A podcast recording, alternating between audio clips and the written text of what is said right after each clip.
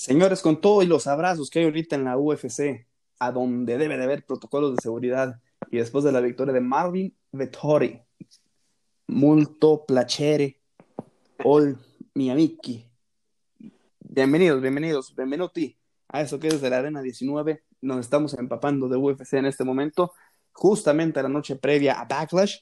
Les tenemos un gran episodio con el recorrido semanal y si te parece, primeramente, Marlon, antes de saludarte, quiero dejar votando la pregunta que se hizo el universo y, y probablemente estén en un predicamento y estén preocupados porque Polito Heyman haya dejado la posición creativa en Royal SmackDown. ¿Qué opinas de eso, Marloncito? Hola Carlitos, espero que estés muy bien. Hola mi gente, espero que en cualquier rincón de la tierra donde nos escuchen se encuentren en sus mejores condiciones tratando de sobrellevar esta tentación. Buenas a tutti, creo que lo único que sé. Eso es. Chingón. Eh, es bastante incierto lo que se viene ahora porque prácticamente, aparte de que solo vamos a tener un, un team creativo como un solo grupo que se va a encargar de todo lo que son los storylines de Raw y SmackDown, podemos entender de que Vince va a ser uno de sus creativos. Si, está tan, si estaba tan molesto por la situación de Paul Heyman y porque obviamente los ratings de Raw, sobre todo, estaban descendiendo tanto, ahora creo que Vince McMahon es el que va a tener la última palabra en lo que se haga, ¿no?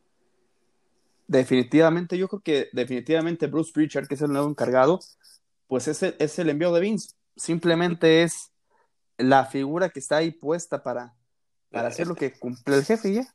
Es el nombre, el título. es el prestanombres, carajo. Sí, sí, sí. Porque incluso estaba, estaban reportando de que se estaban cambiando los finales de Backlash. De que las luchas incluso estaban, o sea, la mayoría de cosas de Backlash habían sido programadas por Paul Heyman y que Vince McMahon estaba tan molesto, al parecer tuvo realmente una discusión con Paul Heyman que decidió cambiar planes a última hora y ahora no sabemos qué va a pasar prácticamente en menos de 24 horas en Backlash, ¿no? Lo que afortunadamente podemos intuir y espero que sea realidad es que Andrade vuelva a ser campeón de los Estados Unidos, tal como Vince estaba de acuerdo, aunque no fuera un campeón brillante, ¿verdad? Pero ya, ya veremos en qué se desenvolvió esto y por qué Andrade llegará a, enfrentar a Polo. Y lo que yo sí creo, también se comenta mucho que la relación entre ellos no es buena. Entonces, que era algo estrictamente profesional. Y pues lo han llevado bien, deben de ser inteligentes. Eh, triunfaron junto con los demás parte de desarrolladores de, luchas en el Royal Rumble. Se ve que en la posición de goriles se la pasan súper chévere, pero sí hay una cuestión que cuando ya hay diferencias tan grandes, pues no, no se puede seguir forzando la relación. Y hay un reporte de en cuestión del trabajo y la forma en cómo lo ejecuta Bruce Pritchard, que decía nuestro querido amigo y colega Gus Sabinovich, a que le mandamos un abrazo, que para él trabajar con Bruce Pritchard era, era ver solamente que se hacía lo que Vince quería. Sí. Y eso que hablamos de antaño, imagínate ahora. Sí, o sea, si antes mi gente que se han tenido la oportunidad de seguir WWE o de recordar por parte de WWE Network todo lo que se hacía antes era ensayo y error. Eran muchísimas cosas completamente que ustedes decían, ¿es en serio que hagan esto? Es, incluso sabiendo de que exponían la salud de los luchadores, ¿no? Por allí, ese torneo como de boxeo que se inventaron, que acabó la, la, la carrera de varios participantes, que obviamente eran luchadores de lucha libre, pero no eran boxeadores. Boxeadores, sí. Ahí de dónde no sé cómo se les ocurría. Y traían a, a boxeadores que los volvían nada. O sea, los destruían, los, les provocaban lesiones que les acababa la carrera. Y ahora yo, viendo con todo lo que pasa con Naya Jats, sobre todo, yo digo, si tú eres el dueño de una empresa y tienes luchadores que están arriesgando su vida y que literal, Carlos y gente que están escuchando, son personas que dejan sus familias y se vienen a vivir acá a Orlando o a donde esté prácticamente los estudios de WWE, el Performance Center y Full Sail University, esta gente le da su vida a la empresa. Entonces yo digo, tú tienes que cuidarlos de la misma forma.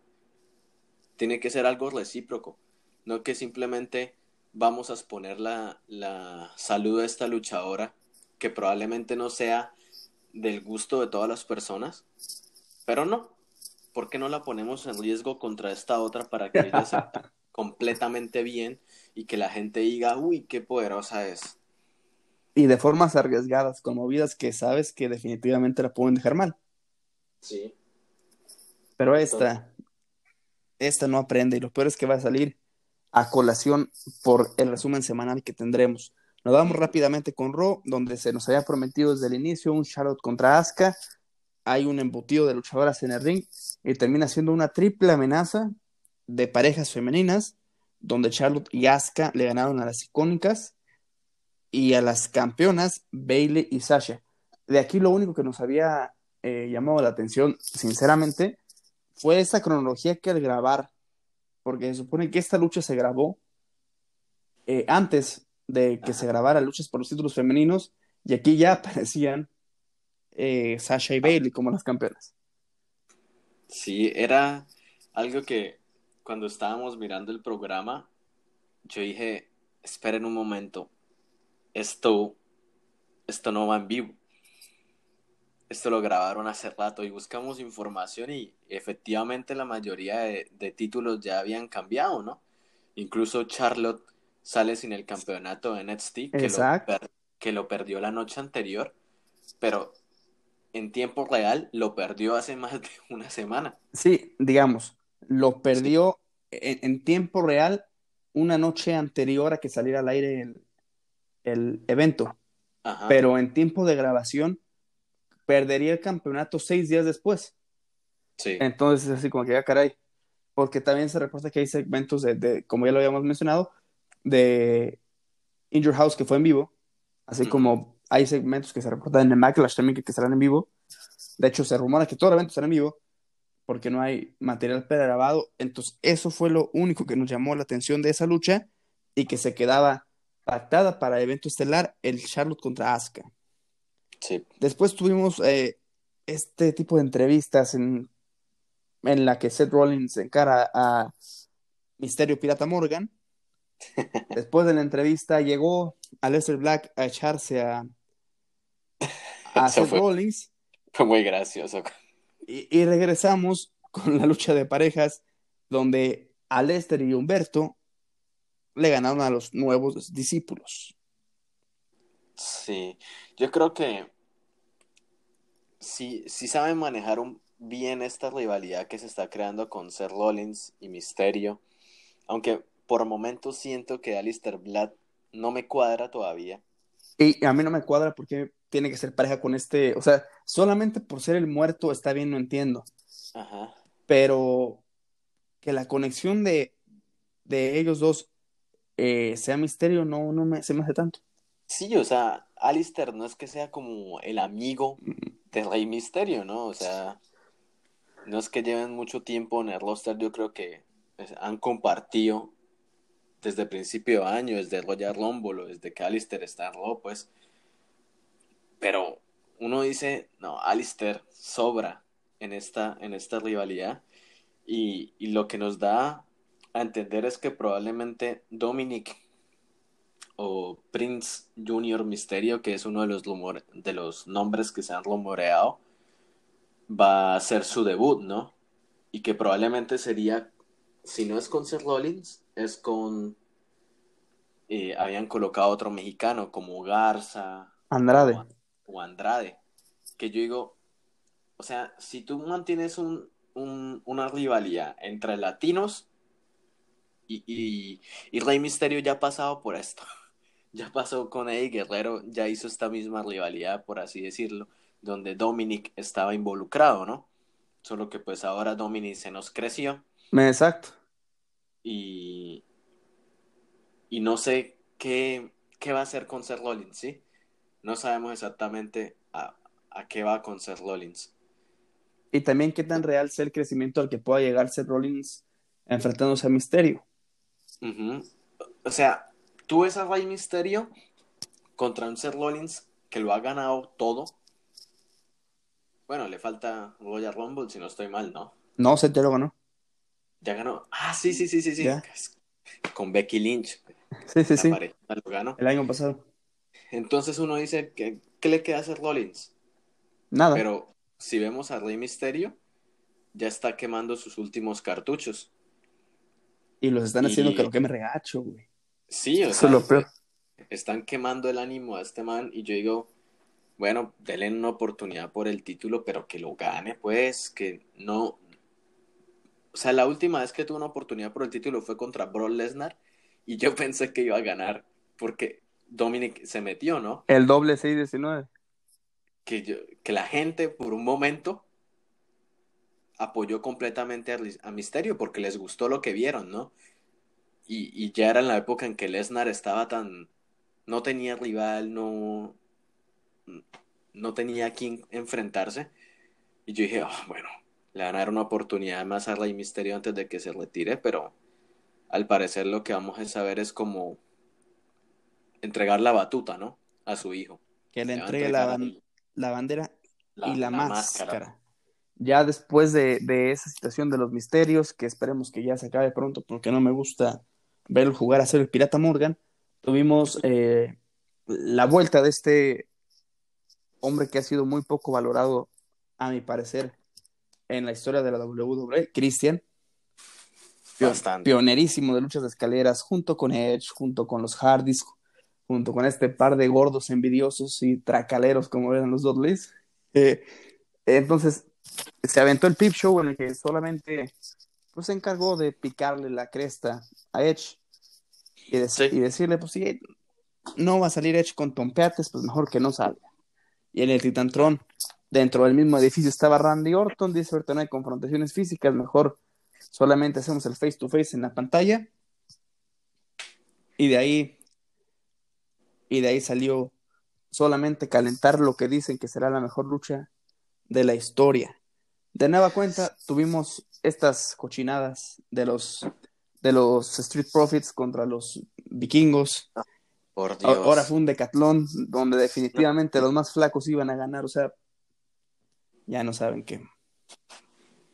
no entiendo, o sea, este, estos vikingos cuando estaban en Japón, estos manes eran una fuerza dominante. Y cuando llegaron a, a NXT, incluso lo fueron. O sea, Triple H manejó muy bien su push. Cambiaron, y, pero el problema fue que cuando llegan al roster principal, primero la identidad, ¿no? Sí.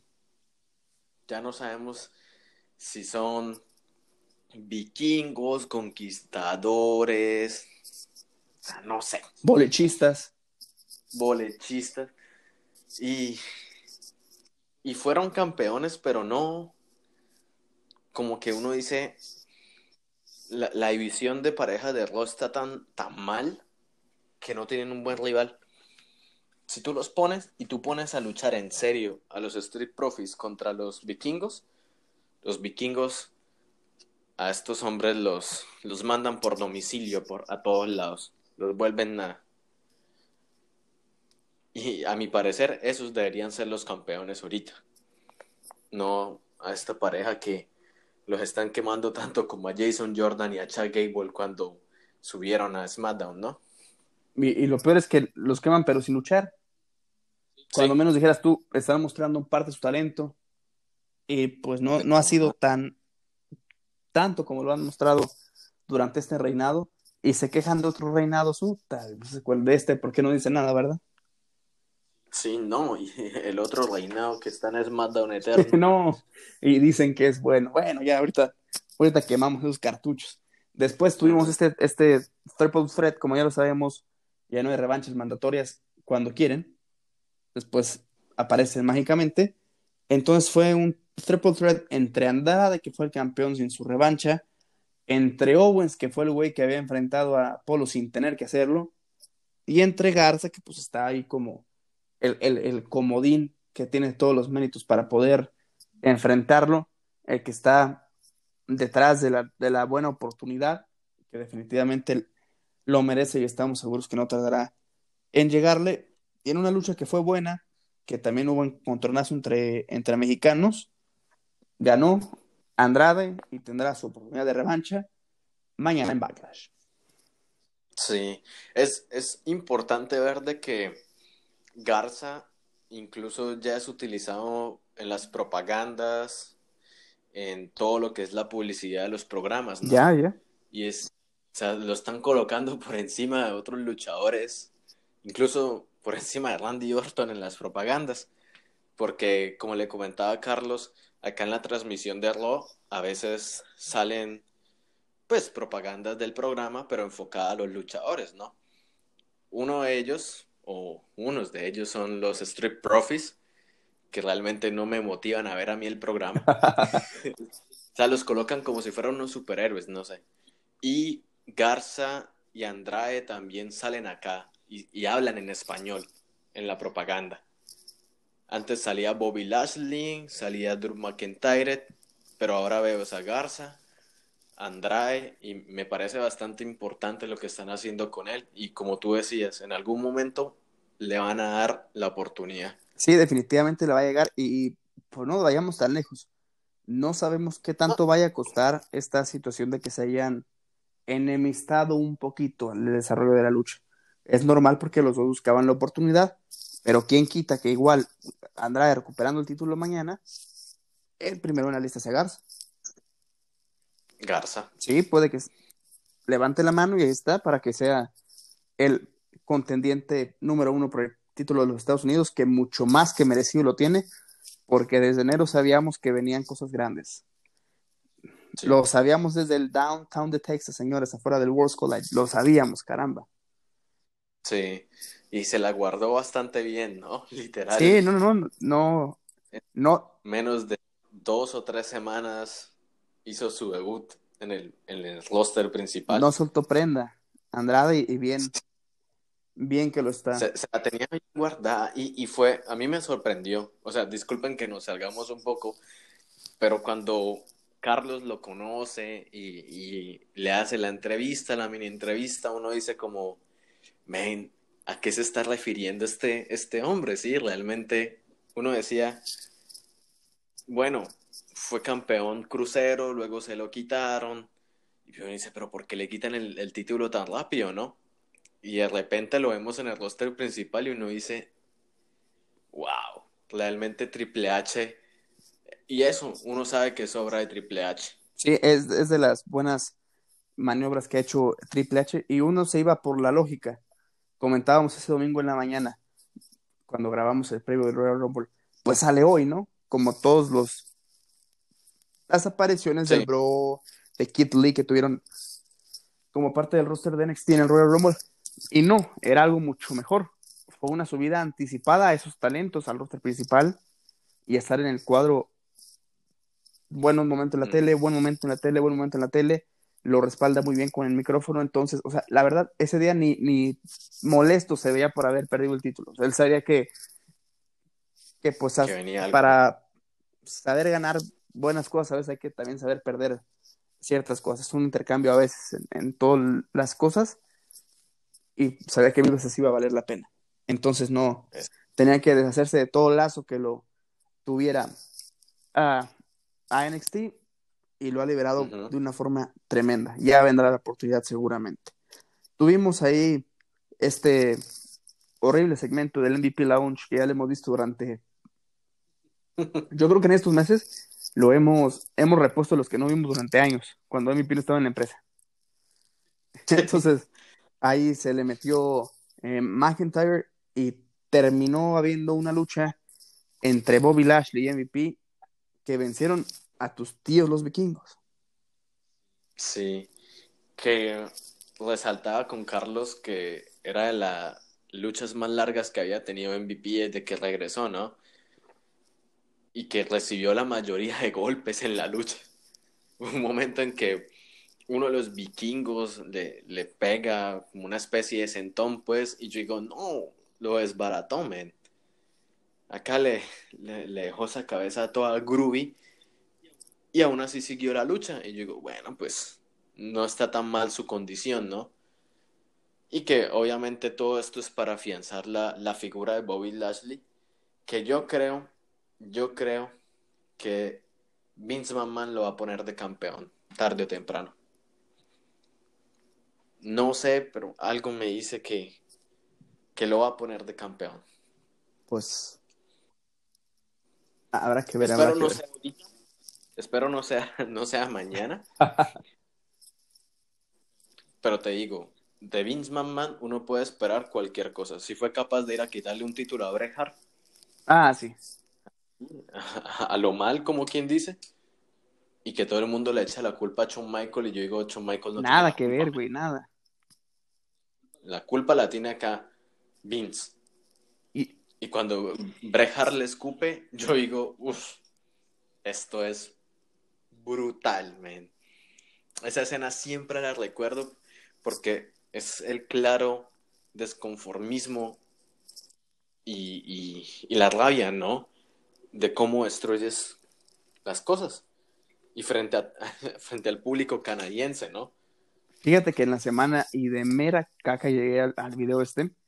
Era una entrevista que le estaban haciendo a, a Jim Ross sobre el, el, el de, de Montreal. Y le preguntan, oye, güey, pues ustedes como comentaristas ya sabían lo que venía. Y le dicen, no, o sea, realmente no. Estábamos en la mesa con el rey. Y en el momento cuando vimos que Vince salió, fue cuando dijimos, cabrón, algo está mal.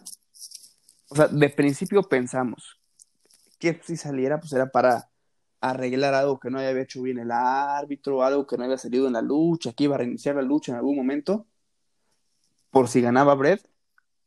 Pero cuando vimos el pedo y se fue peor. No, fue Ya horrible. regresando a backstage, estábamos todos como, cabrón, ¿qué va a pasar? Entonces, eh, Pasó lo Estaba- obvio, ¿no? estaban en círculo, se le quería echar, eh, se le quería echar Brett a Vince, pero hicieron una especie de, de consejo entre este, el, ay, no quiero caer en, en cosas que no hayan sido ciertas, pero entre el equipo creativo, manos derecha de Vince, que en ese momento era el señor Brisco, y no me acuerdo qué otros tipo más, y estaba el papá de Natalia con Bret Hart, y como que intentaron eh, tener un debate claro de lo que había sido la situación y el por qué había pasado así, pero pues tarde que temprano Vince lo vio en la otra empresa y dijo, pues, cabrón, pues, por eso lo había. Sí, sí lo hice fue por algo. Sí, era como, y, y incluso estaba mirando los, los videos de, de la guerra entre WCW y, y WWE y era brutalmente. Estas empresas estaban en una, en un enfrentamiento en donde o lo que tú utilizas o lo, lo que tú no utilizas bien, nosotros lo podemos utilizar muy bien. Y yo creo que fue como, o sea, WCW hizo las cosas muy bien y por eso tuvo rating casi durante dos años. Y luego WWE hizo las cosas, o sea, aprendió de toda esa pérdida de rating, aprendió a manejar las cosas y a darle oportunidad a luchadores que efectivamente en WCW ya no eran importantes, ¿no? Que prácticamente le decía Carlos era la división crucero de WCW, que en su momento llevó mucho rating. Luego en WWE llegaron a ser, pues, ¿quién? Chris Jericho, el innombrable Chris Benoit, No digas que lo censuran, güey. Eddie Guerrero, Rey Misterio, Dean Malenko algunos años. Y que sacaron facciones importantes que, que ayudaron a, a, forjar lo que es el camino de hoy en día de muchos luchadores, ¿no? Y en lo que inconscientemente yo me pongo a pensar, ahorita que mencionaste la lista y me estoy saliendo fuera de la nica, pero ¿qué hubiera sido si hubieran llevado a Nicho un millonario, o sea, si lo hubieran eh, llevado a WWE luego, luego con el personaje del psicosis que hizo en WCW y no del psicosis jardinero. Hubiera sido un gran exponente. Si, esa, si esa Ríos lo sorprendía, psicosis los hubiera dejado perplejos. Claro. Y, y, al nivel de lucha, creo que yo me acuerdo, y gracias a Dios ese canal, ese canal peruano hacía transmisiones de Nitro y eh, de Thunder, de la mayoría de programas de WCW. Yo veía esas luchas y me parecía mentira, man, lo que uno veía. O sea, no solo Rey Misterio, lo que era la parca, no, sí. era una locura que cuando uno veía los otros segmentos de Goldberg, de Hogan, de NWO, de Sting, uno decía, es completamente diferente la lucha que se manejan estos hombres. Esas luchas de Guerrero con Rey Misterio, de Malenko también, y de Psychosis. Psychosis hacía unas cosas que yo decía, ¿cómo? ¿Cómo es capaz de mover el cuerpo de esa manera? ¿Cómo es capaz de tirarse de esa manera? Sí, no, y ahorita pobre Nicho le está pagando, le está pagando dura justamente con la cuestión, con la cuestión médica de que ha quedado deshabilitado en ciertas cosas que ocupa muchas operaciones. Y mencionaste dos nombres que, que las traigo, eh, los traigo frescos por una anécdota de la parque que voy a contar rápidamente. Evidentemente se supone que cuando esa migración de talento eh, se hace de, México a Estados Unidos, eh, las empresas americanas les prohibían regresar a México a luchar.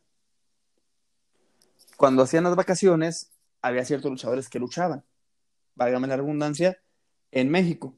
Está Conan y está Damián 666, que se aventaban sus dos meses de vacaciones y dos, tres luchitas, ¿no? A escondidas. Entonces, como eran los hombres de confianza de, la parca Tapia, de Adolfo Tapia, le dicen, güey, querías desenmascarar a Pierrot, ¿verdad? A Norberto Salgado Pierrot. Eh, le dice, sí, pues lo quería luchar. Le dice, bueno, güey, tienes en dos meses, digamos, un, decir, la lucha máscara contra máscara con él. Le dice, güey, pero ¿cómo? Pues no me puedo salir. Mira, güey, ya sabrás cómo acomodarte pues no, no, no tenía la confianza de pedir el permiso. Y dice, como 15 días antes, me ponen contra Goldberg. dije, puta, pues de aquí soy. si, no si no me invento algo ahorita, ya no va a ser. Dicho y hecho, fue lo que se le prendió en el foco. No sé si acuerdan algunos de ustedes que vieron la lucha. Eh, finge una cosa en la rodilla, en la pierna, y se agarra y todo que quizá no era tan lógico porque nada más los martillaba este Goldberg y los les ganaba, ¿no? ¿No fue después de una lanza? Sí, bueno, eh, sí, o sea, eh, a, lo que voy. Yo, me acuerdo, yo me acuerdo de que efectivamente sale lesionado en la lucha. Sí, que, que de momento, pues, te parecía raro, ¿no? Así como que, bueno, pues este güey, ¿qué le pasó? Entonces ya explica que le dicen, güey, vas a ir a Atlanta al día siguiente, a que te revisen. Que estaba él en la noche muy preocupado en el cuarto de hotel con, con, con psicosis, digo, con este Damián 666. Dice, puta, güey, voy a ir mañana, ¿qué tengo que hacer? Entonces agarra una especie de, no sé, se, se fabrica un arma para pegarse en la rodilla. Y dice, puta, todavía no se ve nada, güey. Y se da, y se da, y se da. Hasta que dice, ay, cabrón, y la traigo toda morada y toda hinchada. Va al día siguiente a Atlanta y le dicen, güey, tú traes una rotura de ligamentos. Y, y, este por dentro, no, hombre, no, son los puros golpes. Pero no, doctor, ¿cómo cree? Dice, no, sí, güey, te voy a tener que operar. Dice, no, doctor, pero ahorita no puedo, mire, y le inventa. Es que mi esposa, que está ahorita embarazada, y si el niño, ¿cómo le ayudo yo? Que mira, dice, mira, últimamente, güey, ahorita no te puedo operar luego, luego por la, por la inflamación. Vienes en tres semanas y veamos qué pedo. Total, le dio el tiempo para llegarse a hacer eh, cierto tipo de gira de una semana a México para la lucha en la que desenmascaró a, a Norberto Salgado Pierro, que es uno de sus, de sus más grandes eh, rivales y a la vez amigos, porque ahorita Pierrot está pasando una situación muy difícil de salud, quedó postrado en una silla de ruedas, y en la lucha que tuvo contra el fantasma y ese cuadrangular de máscaras que hubo en el Triplomanía de hace un par de años, donde ganó eh, la, la, máscara de, del fantasma, entró con, con Pierrot en silla de ruedas. Y fue una bella imagen en la Arena Ciudad de México. Pero bueno, ya salió una de donde no tenía que salir. Tremendo, Tremenda, pero de cómo tenían que, que aventársela para que no los cacharan. Sí. Y tenía una campaña muy fuerte en contra de este Adolfo, de, el doctor Morales, del Rudo Rivera, de los comentaristas de Lucha Libre Mexicana, porque también estaba en ese entonces el asunto de la segunda parca, de la parca que acaba de morir, la de Jesús Escobosa. Entonces, pues que el impostor y que esto y que el otro y que se fue, la, la, la, la, la. Entonces, dice que él venció todas las adversidades y que triunfó. Así como en el main event Raw triunfó la reina Charlotte en contra ah, de Asuka, que la lucha fue buenísima. Lo que no teníamos desde hace mucho tiempo en Raw, un main event largo. Sí, era, es muy raro que durante esta época, incluso antes de, de Performance Mania y del el Money in the Bank, o el Money in the Bank corporativo, nos dieran buenos eh, main event, ¿no? Y también luchas. Uno dice, bueno, todo lo que hace Owens, Andrade, son buenas luchas, bien vistas, pero son las que cierran la segunda hora, ¿no? O incluso cierran la primera hora o abren el programa. Y que para el main event se estaban quedando muy flojos. O nos dejaban un squash por parte de, de Drew McIntyre o de, Bobby Lashley, que son ahora los, los pesos pesados acá de, de Raw. Y vemos una lucha maravillosa entre Charlo y Asuka que se conocen bastante bien, ¿no? Demasiado. Lo único que no me gustó fue que interviniera tu novia. La señorita Naya Señorita, güey, señorot. es que tengo que decirle señorita si no me le Sí, no, no, cuidado, aguas, aguas, que después llega a tu casa y te da. Sí, me tira ahí contra las escaleras de cabeza. Faltas, y de ganas no le faltan. Eh, y pues sí, sugirió crítica a la situación de que también no me, genuinamente, eh, no, no, no tengo por qué aplaudirlo. Eh, no me parece una idea brillante hacer quedar mal a la campeona justamente una, una, semana antes de retener el título y sobre todo hacerla quedar mal contra la que va a ser su retadora. Sí. Sí, porque, o sea, Asuka las últimas semanas ha estado. O sea, Becky Lynch dejó un espacio grande, ¿sí? Y ese espacio se tiene que llenar con quién? Con Asuka. Porque ni Shayna Baszler ahorita no sabemos nada de Shayna. Natalia no es que se está aventando por el título ahora. Ruby Rayo menos. Y según lo que lo que me enteré, a Lee Morgan le cortaron un cemento. O sea, como que sí habían grabado el cemento y no apareció. No le gustó a Vince. Y esa es otra de las luchadoras que Paul Heyman estaba apoyando. Y por eso las, hace como dos o tres semanas Lee Morgan estaba haciendo unas, pues, algunas luchas con Natalia, con Charlotte, que incluso Charlotte tuvo una lucha larga con Lip, ¿no? De que se veía, que se respetaban, pues. Pero ahora prácticamente ni en main event aparece esta señorita. Entonces, me da miedo de que le den el título a Naya porque para mí no es una campeona que se lo merezca. Definitivamente no lo merece, no lo merece y lo seguimos viendo difícil, ¿eh?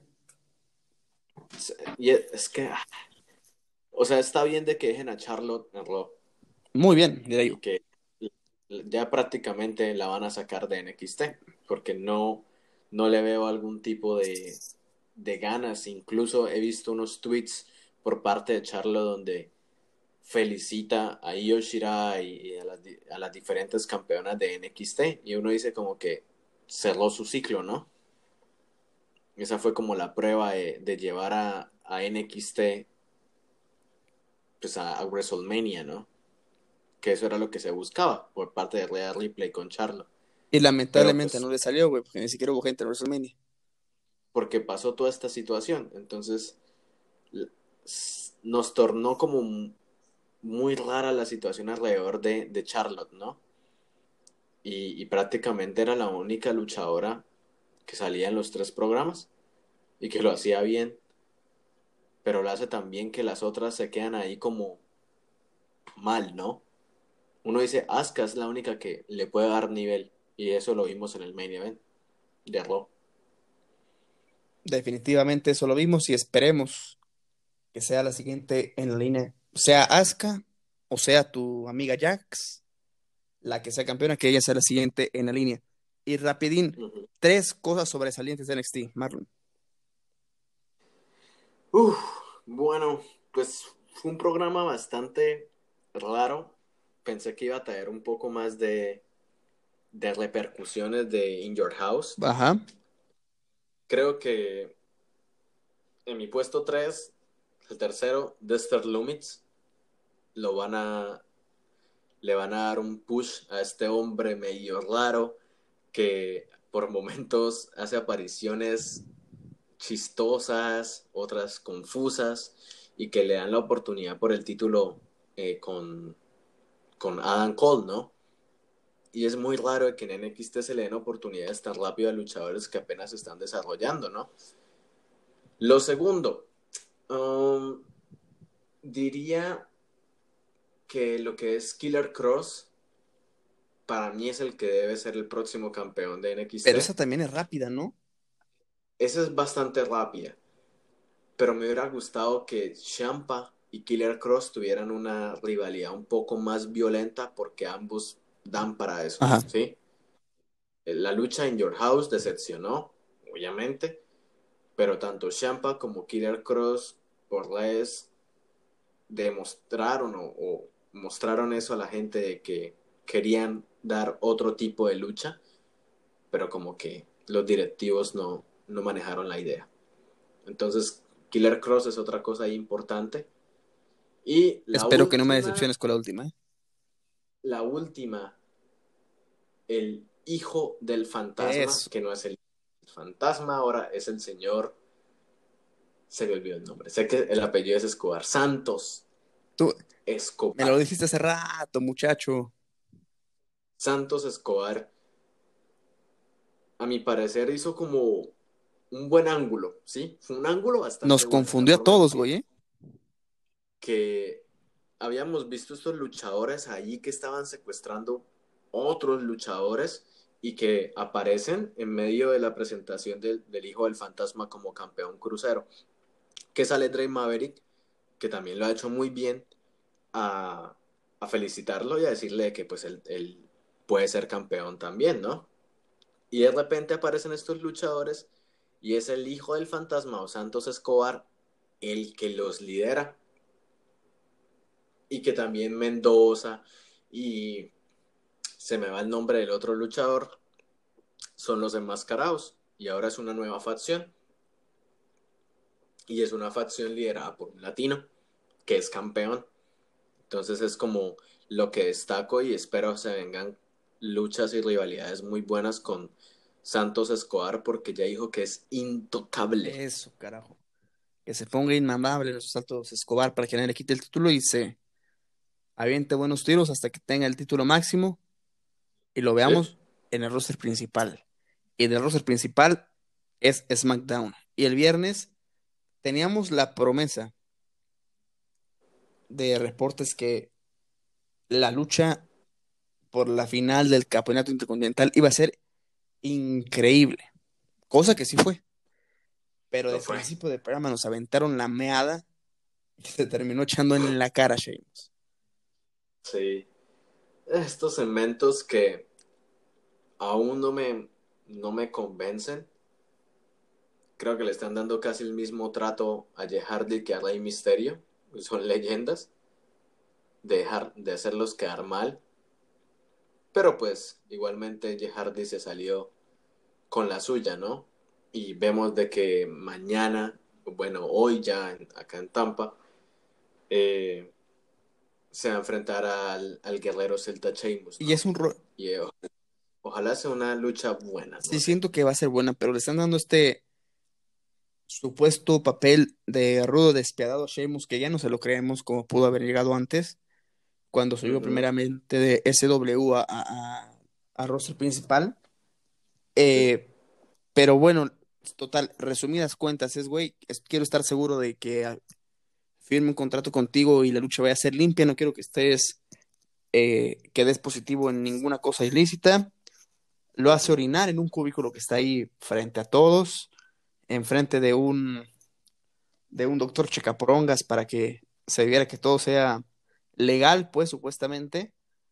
Ya todavía estaban calientitos los orines cuando el doctor le estaba haciendo la prueba y bolas. De esos doctores sacan de Walmart. Exacto, de esos, del doctor Simi, de los de a 20 pesos la consulta, y se los echó en la cara, pero los orines. Sí.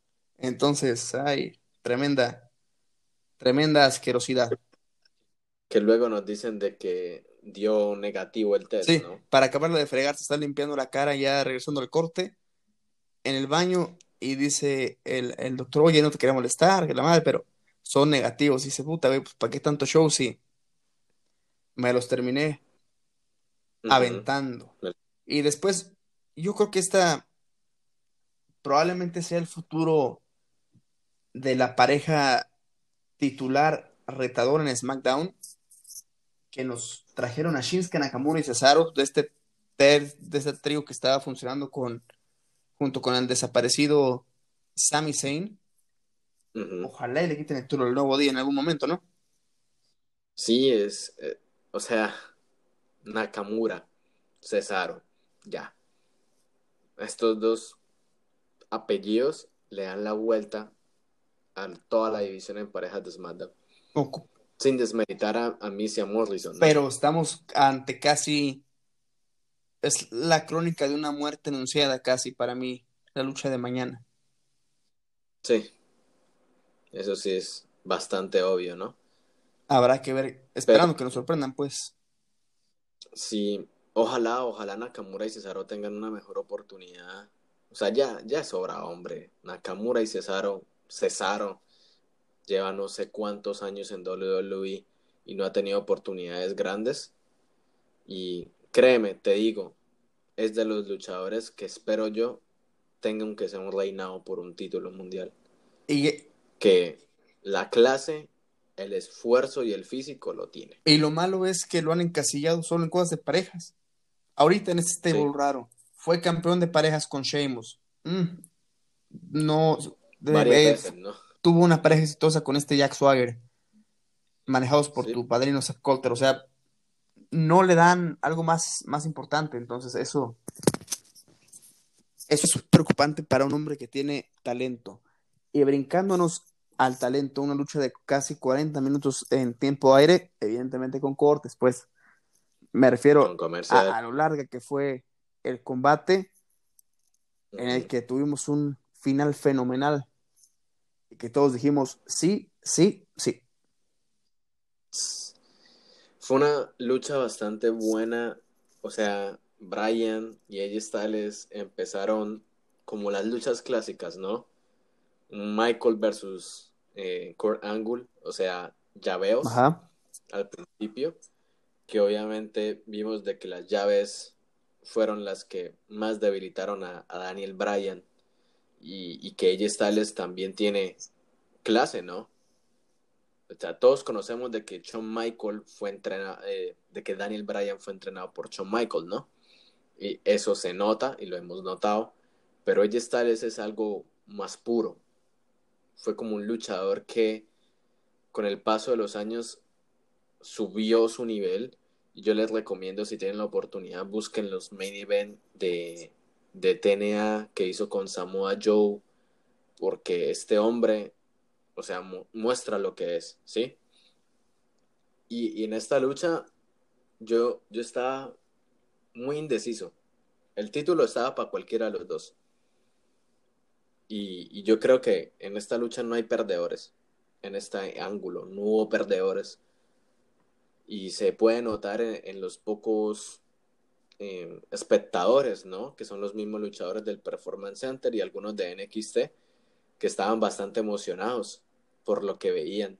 Y yo digo, o sea, caray, si uno se emociona siendo uno ajeno, ¿no? A la empresa, siendo uno un fanático, pues, de tantos años.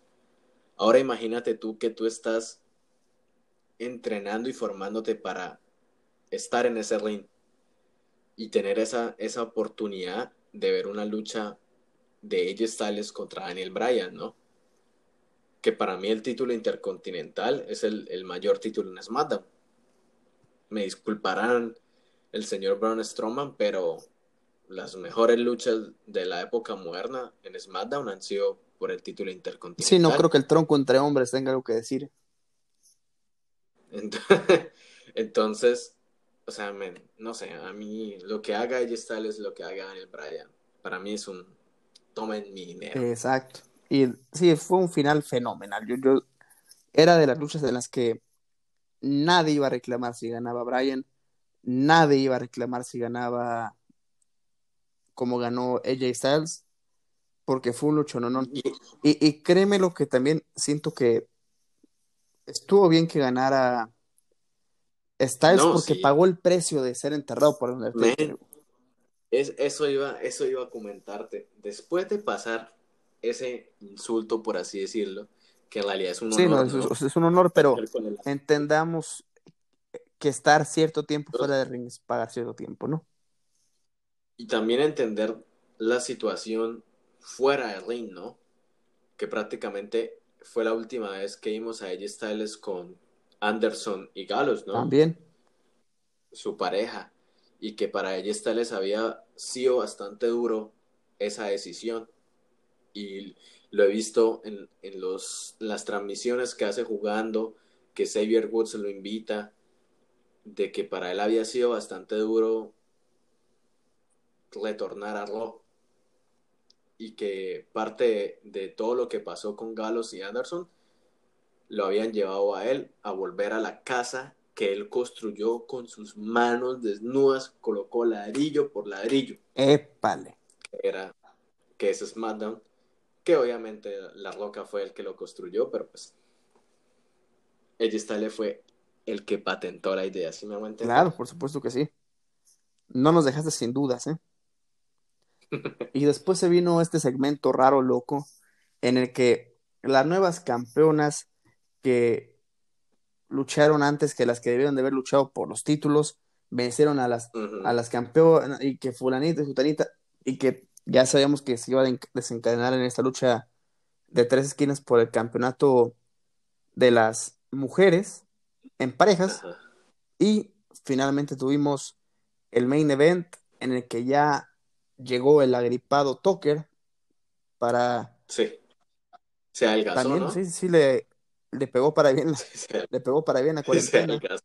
y se unió a su inmamable amigo insoportable Otis junto a ellos estuvo el tronco entre hombres para enfrentar al pobre Adolfito, que, ya no saben qué hacer con Adolfo, ya deben de sacarlo ahí de enfrentarse al gordo, y al Missy Morrison, hey, ho, que pudo haber sido la última vez que lo veamos en equipo. Sí, de acá solo quiero destacar algo. Cuando Braun Strowman realiza su entrada, pues ahorita lo están haciendo con el tema de, del Strowman Express, ¿no? De, este tren, de esta locomotora entre hombres. Y pues, como tú sabes, el escenario de SmackDown ahora está dividido por estos paneles donde están los, lucha los espectadores, ¿no? Y lo que son los... Um, ¿Cómo te digo eso? Se me va el nombre Ay, es esa especie de humo. El humo, sí. El, humo, lo, lo que botan cuando entran los luchadores, prácticamente iba a caer a los espectadores. o sea, todos los que están ahí. Y suena de totazo, porque también me asustó a mí, porque suena de totazo la música de Stroman con esos bichos con así como si fuera una locomotora. Y los, todos los espectadores que están ahí salen corriendo. Por ahí veo a Chochi, a, Chochi que sale corriendo como loca y, ellos no sabían ni qué hacer. O sea, como que nos quedamos acá, que nos boten todo ese viento o qué. Muchos de, o sea, el Braun Strowman estaba ahí entrando, pero yo estaba viendo a los otros, porque literal salen corriendo como que no, nos van a matar con esto. Ya, es, más, es más entretenido verlos a ellos que la lucha. Y sí, pues ya, ya sabemos, bien parado eh, Otis, bien parado Strowman, le dan el protagonismo a Otis, ni siquiera al campeón. Y tenemos, no sabemos si realmente sea una amenaza este güey para que lo canje en algún momento. Yo solo espero que cuando lo canje, no lo canje exitosamente. O sea, no. Yo, yo tengo como una premonición de que Baron Corbin o King Corbin le va a quitar ese maletín a Otis. Algo me dice. Yo estoy. Y no sé qué es peor. Bueno. Otis con, con el, con el, con el maletín o Corbin con el maletín. Pero Corbin lo puede chanflear, güey. Ya sabemos. Ah, pues eso Entonces, nos podemos. ¿Te imaginas, ¿Te imaginas a Otis de campeón? No, no, no. Sí ha sido. My my baby, my baby. Es que también eso es lo que me cuesta, güey. ¿Cómo, ¿Cómo creen que un personaje así genuinamente da risa? No sé. Y, y, lo digo así, perdón, no quiero generalizar. Pero, o sea, yo me siento, yo, fanático, me siento ofendido de que crean de que ese es mi nivel de estupidez entretenimiento. Sí, que, crean que algo tan estúpido me da risa. Es así como que, güey, ¿me crees tan tonto? O sea, genuinamente me creen tan imbécil como para reírme de eso. Digo, ¿por qué dices así que falta de respeto? Sí. Es como que le quieres mostrar a, a las personas de que el estereotipo del gordito puede conseguir grandes cosas, ¿no? Men, yo he conseguido en mi vida todo lo que he querido siendo gordito. Y no, y no precisamente siendo o haciéndome el Exacto, estúpido. Siendo insoportable. Eh, no, no sé. Eh, cerrando acá el ojo como Porky. No, y también como lo ponen a hablar, como si fuera un niño tonto, ¿sí? Como si tuviera algún tipo de, de discapacidad mental. Y me disculparán a todas las personas por utilizar esta expresión de, de retrasado pero en realidad, hombre, por Dios. Sí, no es. Es O sea, piensa tú como luchador. En 10 años tú quieres que te recuerden de esta manera, como el tontico que hablaba o que se la pasaba tragando en televisión. Pues no, sabemos si este Gilbert o Eugene o Festus. Bueno, seguramente. Hasta Eugene. Ese sí me daba. Uh, ese sí me, me, dolía los segmentos que lo ponían a hacer. Sí. Eh, bueno, Festus, ya sabemos que definitivamente no, este señor Gallows no estaba conforme con eso, ya limpiado esa mancha con creces. Mm, pero no sabemos si los otros personajes estaban conformes o este. Ay, ¿Cuál es el otro tonto? James Ellsworth. Oye, ah. Que ese güey me lo encontré en cine una vez en Estados Unidos. Sí, sí. Estaba bien. Fui a ver. ¿Cuál fue a ver? Creo que fue la de Uncle James. Y estaba en la fila de la. de la dulcería. Y, le veo esa especie de papada rara. El, eh, corte por detrás. Yo estaba inmediatamente detrás de él. Y estaba con, con mi primo. Le digo, oye, oye, güey. Le, busqué una foto. Y le digo, es este güey, ¿verdad? Y me dice, sí, un poco luchador? Le digo, sí, güey, pero no es nadie importante. no es, no, es como un, güey con el que aspira a platicar, ¿verdad? Pero. Eh, es eh, el ganador del primer Morning de Van femenino. Exacto. Tremendo tramposo. Yo, yo, le tengo eh, rencor a, a, él, entre comillas, por esa situación, porque gracias a él eh, me tocó ver cómo le canjearon a Charlotte el campeonato Sí. y lloré ese día en el Smoothie King Center agarrando mis palomitas eso- chetos con tanto coraje. Eso que J Styles casi lo mata Bueno, una, ¿no? nos hubiera hecho el, favor, pero no. no sucedió. Y ahora sí vamos rápidamente con la previa de Backlash, la quiniela de Backlash. Campeonato de los Estados Unidos. Este chico de la Cruz, Apolo Cruz, contra Andrade. Marlon. Andrade. Andrade. También vamos con Andrade. Definitivamente firmamos para que el ídolo gane y recupere el título de los Estados Unidos. Campeonato de parejas femenil en amenaza triple. Las campeonas, Sasha Banks y Bailey, esa pareja que nunca se rompe, contra Ujú. Alexa Bliss y su medio loquita, fanática, vamos a decirlo Sí. así, Nikki Cross, o otras que ya también están teniendo problemas en el paraíso, las icónicas. Ah, las icónicas. ¿Crees que es tiempo de romper los otros dos pares? Em, por una parte diría que me gustaría que el campeonato de SmackDown tuviera peligro, ya sea Alexa Bliss o incluso Nikki Cross o Sasha, y que las icónicas, o sea, las prefiero en grupo que separadas. Pero a ver, ya nos dejaron bien claro que representan a Raw. ¿Quién en Raw les va a hacer frente a las Sí. icónicas? Sí, y también por eso, porque creo que las mujeres en Raw ahorita no están, no están teniendo mayor importancia.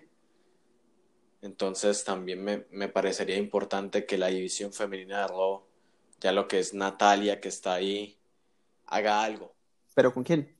que le dé otro título, pues no que me sé, traigan a Phoenix, ¿no? Ruby Riot. Sí, o Ruby Riot, que también está por Todavía. ahí, o incluso Ali Morgan, no sé, Bueno, pues yo, las icónicas. yo ahí no, no tengo nada, nada vislumbrado. Yo iría por la recuperación del título de Alexa Bliss y Nikki Cross. Pero también siento alta la posibilidad de que ganen las icónicas. Yo creo que en la siguiente está más pintado que nada de que Jeff Hardy se eche Sheamus. Sí, Jeff Hardy. Ten- tengo miedo porque, o sea, me- si ya hemos visto dos segmentos o tres segmentos donde Jeff Hardy ha quedado como lo peor del mundo, no hay cuarto malo que quede ahí mal. Sí, no, no. O sea, me espero, uno ya se espera cualquier cosa. Tampoco lo podemos asegurar con tanta certeza, pero no creo que pase. Sí, ya, ya algo cuarto terrorífico, no creo que sea, que sea posible. Lucha por el campeonato universal en desventaja. Esa. No, Strowman. No, Strowman va a retener el título. Y ojalá, espero yo, sea una lucha larga donde veamos a Morrison darle en la madre a Strowman. Y que se peleen hasta el final, güey. Sí, no, no quiero ver algún tipo de tontería y tampoco quiero ver algún tipo de marioneta Eso, eso. Que hace mucho que no Eh, tenemos noticias de él, ¿eh? De, de tonterías ahí por parte de Bray Wyatt. Realmente, o sea, si van a dar una buena lucha, que por lo menos el Miz y el Morrison pierdan de manera decente con las botas Y que yo tengo sí. una idea, que sea como aquella vez que Lyle y Michelle McCool fueron cocampeonas. Digo, o sea, Eso sería bastante yo, también creo que va a ganar Strowman, pues, y yo veo mucho más factible que se rompa la, la rom- se rompa la pareja de, de Morrison y de Miz. Pero hay que Sí. poner la idea solamente para, para ilusionarse. O sea, si llega a pasar un milagro, Sí, pues sí. tienen ahí us- usar del cajón de las cosas escondidas eh, esa forma de esa forma de tener campeones eh, compartidos que no todo tiene que ser que se peleen o que se hagan ahí No. de pedos. Sí, porque, o sea, yo digo, ¿cuántas facciones o cuántos grupos van a destruir en sí una no, no pueden ser todos güey. O sea Y este grupo es bueno, o sea, entretienen. y este era era el grupo que nos que nos daba la esperanza de que se iba a acabar el reinado oscuro de panqueques y penitenciaría, que no es así, pero cuando menos jugaron con que pensáramos eso en algún, en algún momento. Campeonato femenil de Raw. Asuka 2000 contra Naya Jax. Ah, Azuquita. Azuquita También, 3000. vamos con ese. El campeonato de la WWE. La patada Claymore contra el señor Domination. El Almighty Bobby Lashley. Bueno, creo que esta es la, la duda, ¿no? Esta es la duda. Y, digo la duda por la situación que está pasando en el país. Ajá. Y si Vince McMahon es políticamente correcto, Bobby Lashley sería el nuevo campeón. Es que eso es Mira, ente- entendemos O sea, eso y, Te lo digo. y, y que quede este y que este pensamiento, o sea, no va no va atado a nuestras creencias, o sea, hasta cierto punto, No, no, pero, o sea, yo creo que no es justo porque lo hemos vivido en WrestleManias, lo vivimos con el WrestleMania de Kofi. Eh, está bien que la WWE, el entretenimiento en general, sea un espacio para salir de lo cotidiano, para despejarte, para ver las cosas de forma diferente, pero Ajá. no creo que eso sea razón suficiente para cambiar los títulos de esa forma, ¿sabes? Sí, es, era lo que comentaba con una amiga que es publicista, que pues había encontrado yo pues productos en internet acerca de, de este movimiento, de esta situación que obviamente yo apoyo, pero que a veces la gente lo maneja mal, ¿sí? Y me parecería mal si WWE hace lo mismo de utilizar esa imagen para sacar un provecho como lo están haciendo estas personas vendiendo, y se los digo así, gente, eh, protectores de celulares con la cara de, de las víctimas de, de racismo y todo esto acá en Estados Unidos a 10 dólares, 15 dólares y la gente lo compra. Y yo digo, ¿es correcto esto?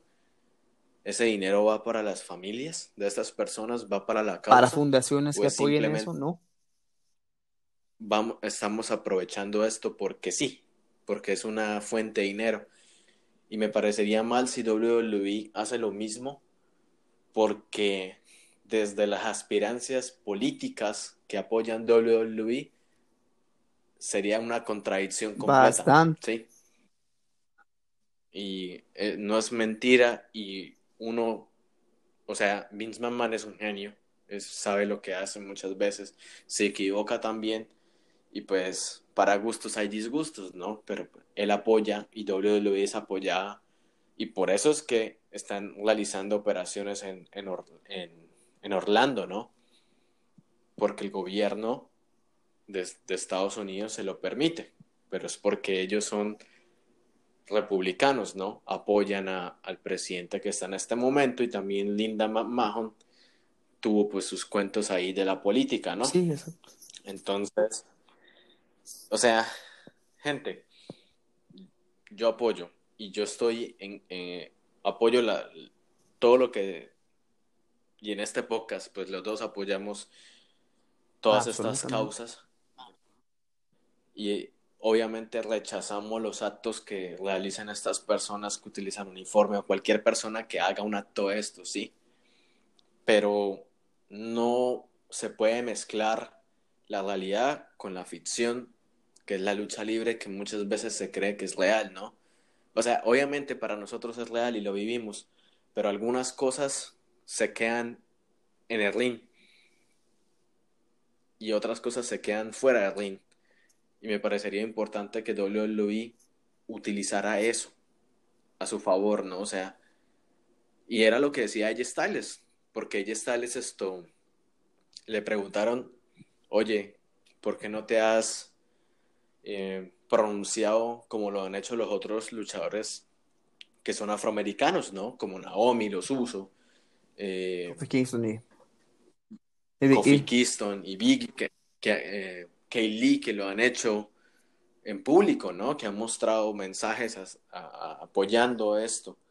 Y ella les dijo, este es mi trabajo y yo tengo que crear un espacio donde la gente se olvide de todo esto que está pasando. Yo estoy acá para entretener, ¿sí? Y tengo que hacerlo de la mejor forma. Yo, él decía, yo entiendo lo que está pasando afuera, pero no podemos mezclar las dos cosas porque si no la gente no va, no va a poder superar esta situación, ¿no? Y yo digo, la, tenemos que superar, pero tener, tenemos que superarla de la mejor forma, ¿sí? En los actos, en el andar de las personas, más no de que los recordemos como un estigma o una razón más adelante para nosotros pelear y destruir todo, ¿no? Que es lo que se le está diciendo acá a la gente en Estados Unidos tengan conciencia de lo que hacen y destruyendo las cosas y quemando, no se hacen. Definitivamente esa no es la forma. O también es peligroso para los atletas que sean, que digamos en su campo son prodigios. Y tuvimos un ejemplo eh, las últimas semanas que son prodigios en lo que hacen. Claro, está el ejemplo de Drew Brees, pero que en educación, que en mentalidad, que en cultura son pobres. ¿Y qué pasó con Drew Brees? Metió la pata se puso del lado de la bandera, que por ahí Donald Trump dijo, aquí tengo un aliado público, y después de tanta que ya le habían echado a Drew Brees, dijo, no, no, mira, yo estoy defendiendo mi bandera, güey, no me estoy involucrando con lo que tú defiendes. entonces, que pues puede que sean talentosos en los que hagan, pero al momento de expresar las ideas, no lo hagan de una forma lúcida o, o de una forma inteligente, entonces, por eso está bien, yo siento que se limiten los, los entretenedores, los performancers, los entertainers, que se, que se queden en lo que saben hacer y que no busquen meterse en temas que no entienden porque después se, generan eh, enemigos donde no, donde no deberían de tenerlos. Y nos vamos con el main event ya para cerrar lo que yo le he dicho durante dos semanas mínimo, que se quedó muy grande la estampa de el greatest match ever entre Edge y Randy Orton, pero seguramente será buena lucha. Sí, yo creo que no sé, pues todo pinta como que Edge tiene mucho que perder, pero yo creo que el que tiene que el, que tiene mucho que perder es Randy Orton, ¿no?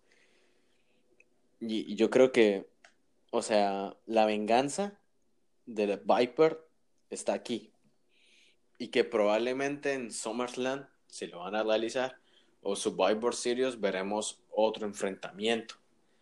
Pero no nos gasten las luchas entre Edge cuando no las podemos ver. O sea, todos tenemos la ilusión, ¿no? Y, y este, este, esta rivalidad, o sea, con público, hubiera sido una cosa completamente diferente. Yo digo que si hubiéramos podido tener público o si hubiéramos estado en WrestleMania y todo eso. Si hubiera caído otra vez en... Esta, rivalidad hubiera estado a otro nivel. En estos momentos, ¿no? Porque si Randy viene de perder, ahora Randy viene a ganar, a vengarse. Y debe hacerlo así, mira. Y, y yo no vería mal, en el entendido sano, pues, de una patada al cráneo. Que, termine todo una patada al cráneo, gana Randy.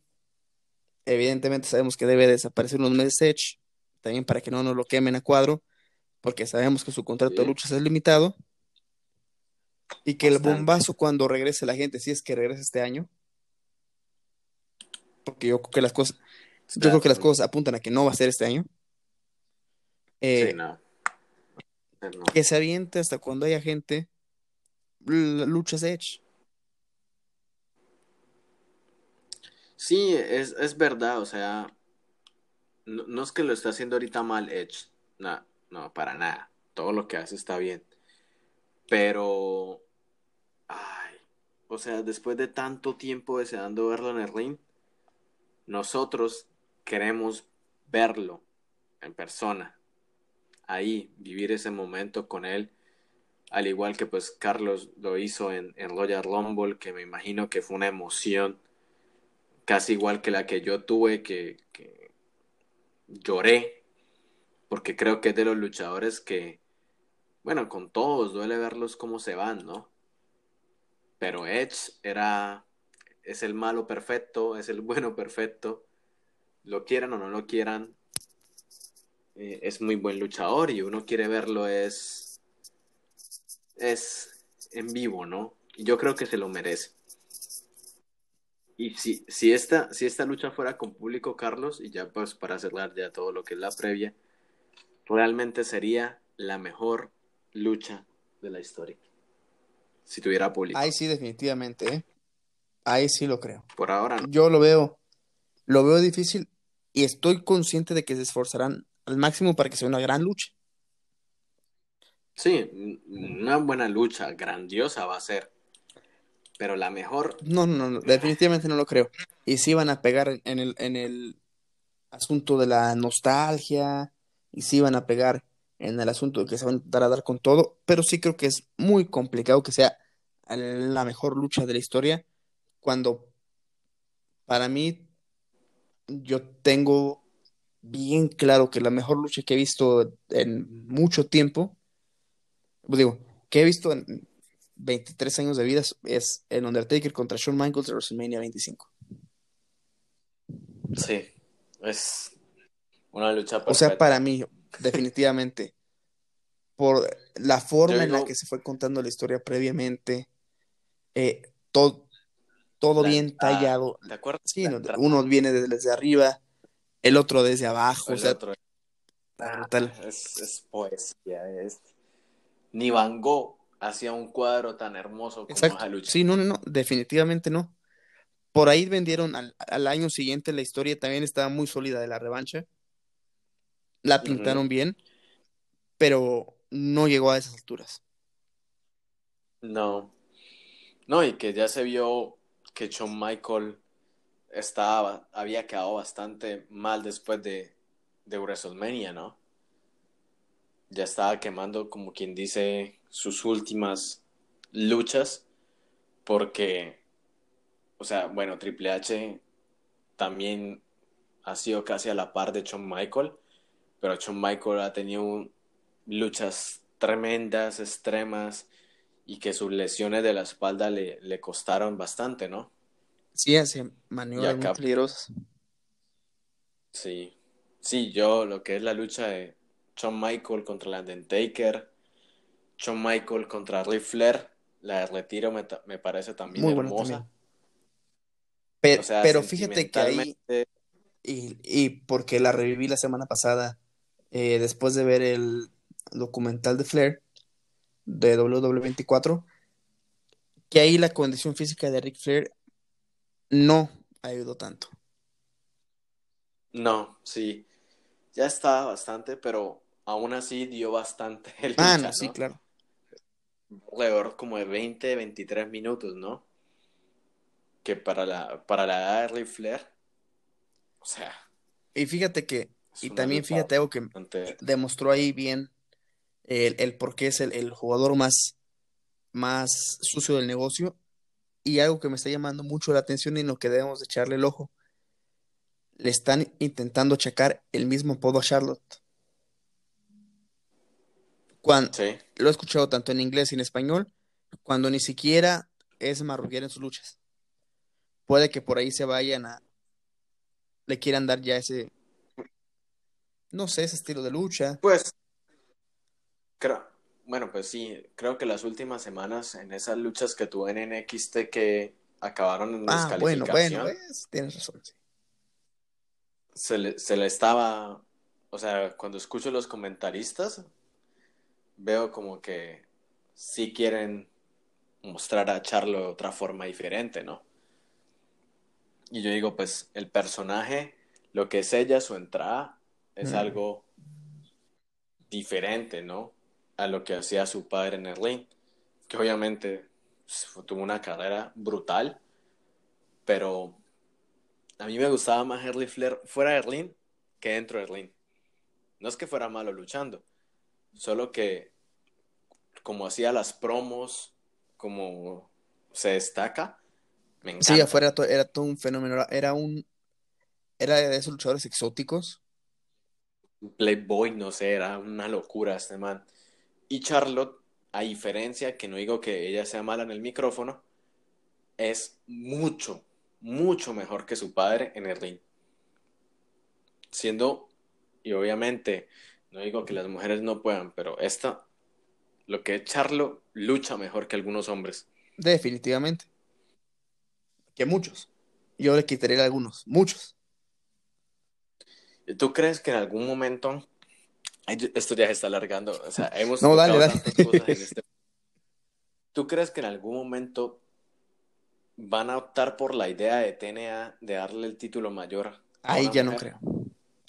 Yo ya no creo porque cuando alguien siembra un antecedente y tú vas tras eso, te vas mucho y hay mucho riesgo de lo que la opinión te pueda quemar. Entonces yo no, yo no haría eso. Pues yo lo digo en el hecho o siguiendo los hechos de que qué pasaría cuando ya Charlotte rompa la, la marca, ¿no? ¿Tú si quieres que pase los 16 campeonatos? Yo sí creo, solo que pienso qué pasaría después de eso, La dejo en 20. en 20, o ya te vas a hacer una rivalidad mixta, pues, y que ojalá sea contra Seth Uh. Rollins, por la, pater- por la paternidad del niño de Becky Lynch, no mentira, ya es muy loco. Sería un... Conociéndolos, conociéndolos como son, Ya los crees capaz. dice que ella es el verdadero hombre Cálmate. y que Seth Rollins no tiene la capacidad. Epa, epa, epa. No me hagas, no me hagas pensar otras cosas que... No, mentira, ya, ya estamos aquí No. Pero pues Pues mira, hay que, no estaría mal. siempre que plantear. pues, Digo, no estaría mal porque tiene, tiene con qué hacerle frente a cualquier luchador estelar hombre. sí, Pero no veo mucho que la lucha libre americana sea de ese tipo. Acá en México nos aventamos un Fabio Apache contra Chessman, no sé, algo así. Pero en Estados Unidos no los veo tan, tan abiertos a eso. Entonces, yo creo que por el momento tenéis que esperar para eso. vamos a ver. Igual no hay afán. Pues mira, que le pueden dar el campeonato universal, nadie se queja.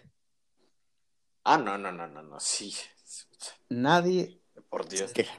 Esa marca tiene campeones de madera. De madera. Solamente Sí. AJ Styles es es el único que vale la pena. Pero bueno, Marlon, redes sociales.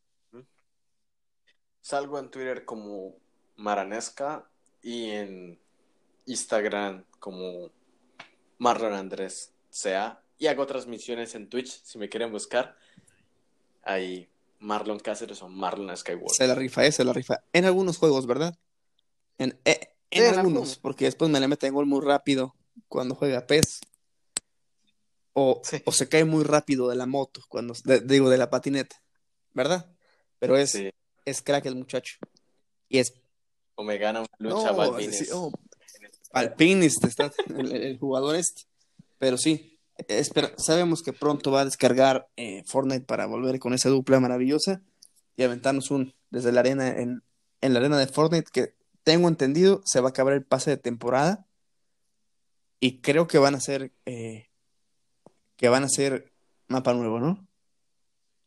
Sí, eso Sí, está y mirando. sabes qué, va a desaparecer la, agencia.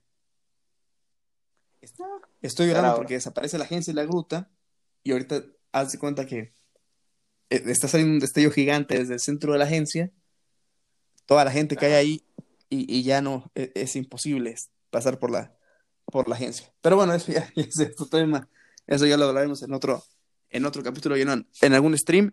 La madre de todas las cuentas desde la arena guion bajo, guion bajo, porque el bajío, yo estoy en el bajío, y arroba Córdoba Sí. DLA, solamente en Twitter.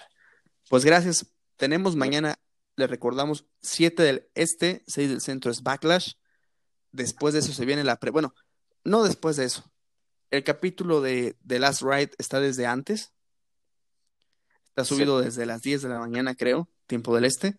Entonces, para que se lo echen antes o después, ya será ustedes, como ustedes gusten. Y ya hay mucho de hablar porque nos aventaremos el post de Backlash. Así que nos vemos pronto y muchas gracias.